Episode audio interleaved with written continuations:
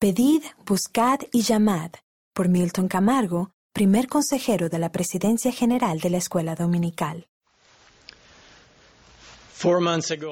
Hace cuatro meses, al estudiar las Escrituras, estaba leyendo sobre la misión de alma en Amonía, cuando me encontré con esta sugerencia en Bensígueme. Al leer acerca de las grandes bendiciones que Dios concedió al pueblo de Nefi, medite en las grandes bendiciones que Él le ha dado. Decidí hacer una lista de mis bendiciones de Dios y anotarla en mi versión digital del manual. En cuestión de minutos tenía anotado 16 bendiciones. Las más importantes fueron las grandes bendiciones de la misericordia y sacrificio expiatorio del Salvador por mí.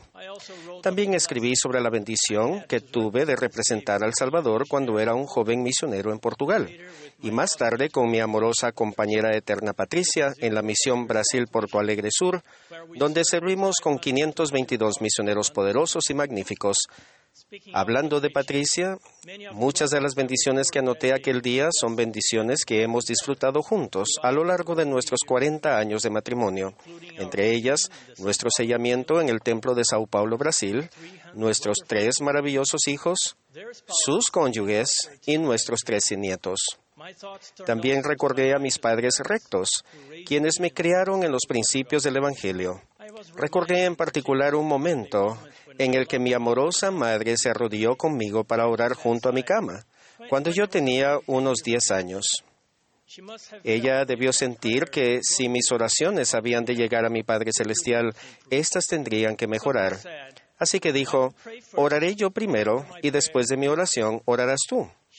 Continuó con este modelo durante muchas noches hasta que estuvo segura de que yo había aprendido por principio y por la práctica cómo hablar al Padre Celestial. Le estaré eternamente agradecido por enseñarme a orar, ya que aprendí que mi Padre Celestial escucha mis oraciones y las responde. De hecho, esa era otra bendición que incluía en mi lista, el don de poder oír y aprender la voluntad del Señor. Una parte importante del plan de nuestro Padre Celestial es la oportunidad de comunicarnos con Él siempre que queramos. Cuando el Salvador visitó las Américas después de su resurrección, repitió una invitación que había hecho a sus discípulos en Galilea. Él dijo, Pedid y se os dará. Buscad y hallaréis. Llamad y se os abrirá. Porque todo el que pide, recibe y el que busca, halla, y el que llama, se le abrirá. Nuestro profeta, el presidente Russell M. Nelson, nos ha dado una invitación similar en nuestros días. Él dijo, Oren en el nombre de Jesucristo acerca de sus preocupaciones, sus temores, sus debilidades, sí, los anhelos mismos de su corazón, y luego escuchen. Anoten las ideas que acudan a su mente, escriban sus sentimientos y denle seguimiento con las acciones que se les indique tomar. A medida que repitan ese proceso día tras día, mes tras mes, año tras año, podrán crecer en el principio de la revelación. El presidente Nelson añadió, en los días futuros no será posible sobrevivir espiritualmente sin la influencia guiadora, orientadora, consoladora y constante del Espíritu Santo. ¿Por qué es la revelación tan esencial para nuestra supervivencia espiritual? Porque el mundo puede ser confuso y ruidoso, lleno de engaño y distracciones. La comunicación con nuestro Padre Celestial nos permite filtrar lo que es verdadero y lo que es falso lo que es relevante en el plan del Señor para nosotros y lo que no lo es. El mundo también puede ser duro y desgarrador, pero al abrir nuestro corazón en oración, sentiremos el consuelo que proviene de nuestro Padre Celestial y la certeza de que Él nos ama y nos valora. El Señor dijo que todo el que pide recibe. Pedir parece sencillo y sin embargo es poderoso, porque revela nuestros deseos y nuestra fe. No obstante, aprender a entender la voz del Señor toma tiempo y paciencia. Prestamos atención a los pensamientos y sentimientos que nos vienen a la mente y al corazón y los anotamos como nuestro profeta nos ha aconsejado que hagamos. Registrar nuestras impresiones es una parte importante de recibir. Nos ayuda a recordar, repasar y volver a sentir lo que el Señor nos está enseñando. Hace poco un ser querido mío me dijo, creo que la revelación personal es verdadera. Creo que el Espíritu Santo me mostrará todas las cosas que debo hacer. Es fácil creer cuando mi pecho arde con una convicción indudable, pero ¿qué puedo hacer para que el Espíritu Santo me hable siempre a ese nivel? A mi ser querido y a todos ustedes les diría que a mí también me gustaría sentir constantemente esas fuertes impresiones del Espíritu y ver siempre con claridad el camino a seguir. Pero no es así. Sin embargo, lo que podríamos sentir más a menudo es la voz apacible y delicada del Señor susurrándonos a la mente y al corazón, Estoy aquí, te amo, adelante, haz tu mejor esfuerzo, yo te apoyaré. No siempre necesitamos saberlo todo o verlo todo. La voz apacible y delicada nos reafirma, anima y consuela. Y muchas veces eso es justo lo que necesitamos ese día. El Espíritu Santo es real y sus impresiones son reales, tanto las grandes como las pequeñas. El Señor prometió, el que busca, haya. Buscar implica un esfuerzo mental y espiritual. Reflexionar, examinar, poner a prueba y estudiar. Buscamos porque confiamos en las promesas del Señor, porque es necesario que el que se acerca a Dios crea que Él existe y que es galardonador de los que le buscan.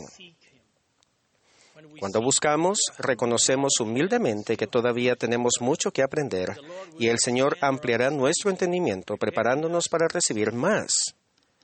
Pues he aquí, así dice el Señor Dios, daré a los hijos de los hombres línea por línea, precepto por precepto, un poco aquí y un poco allí, pues a quien reciba le daré más. Finalmente el Señor dijo, al que llama se le abrirá. Llamar es actuar con fe. Cuando lo seguimos activamente, el Señor abre el camino ante nosotros. Hay un hermoso himno que nos dice, alerta y haz algo más que soñar de celeste mansión. Por el bien que hacemos, paz siempre tendremos y gozo y gran bendición. El elder Garrett W. Gong del Quórum de los Doce explicó recientemente que la revelación a menudo llega mientras estamos haciendo el bien. Dijo, al acudir a otros por medio del servicio, el Señor nos da una medida adicional de su amor por ellos y por lo tanto por nosotros. Yo pienso que escuchamos su voz, lo sentimos de una manera diferente al orar por los que nos rodean, porque es una de las oraciones que Él más quiere contestar. La simple sugerencia de Ben Sígueme de pensar en mis bendiciones trajo un espíritu dulce y algunas percepciones espirituales inesperadas. Mientras continuaba leyendo sobre Alma y su ministerio en Amonía, descubrí que Alma ofrece un buen ejemplo de lo que significa pedir, buscar y llamar. Leemos que Alma se esforzó mucho en el Espíritu, bregando con Dios en ferviente oración para que derramara su Espíritu sobre el pueblo. Sin embargo, esa oración no fue contestada de la manera que él esperaba y Alma fue expulsado de la ciudad. Agobiado por la aflicción, Alma estaba a punto de rendirse cuando un ángel le entregó este mensaje. Bendito eres Alma, por tanto levanta la cabeza y regocíjate, pues tienes mucho por qué alegrarte. Entonces el ángel le dijo que regresara a Amonía y lo intentara de nuevo, y Alma volvió prestamente. ¿Qué aprendemos de Alma acerca de pedir, buscar y llamar? Aprendemos que la oración requiere un trabajo espiritual y no siempre conduce al resultado que esperamos. Pero cuando nos sentimos desanimados o agobiados por la tristeza, el Señor nos da consuelo y fuerza de diferentes maneras. Puede que no responda a todas nuestras preguntas o resuelva todos nuestros problemas de inmediato. Más bien, nos anima a seguir intentándolo.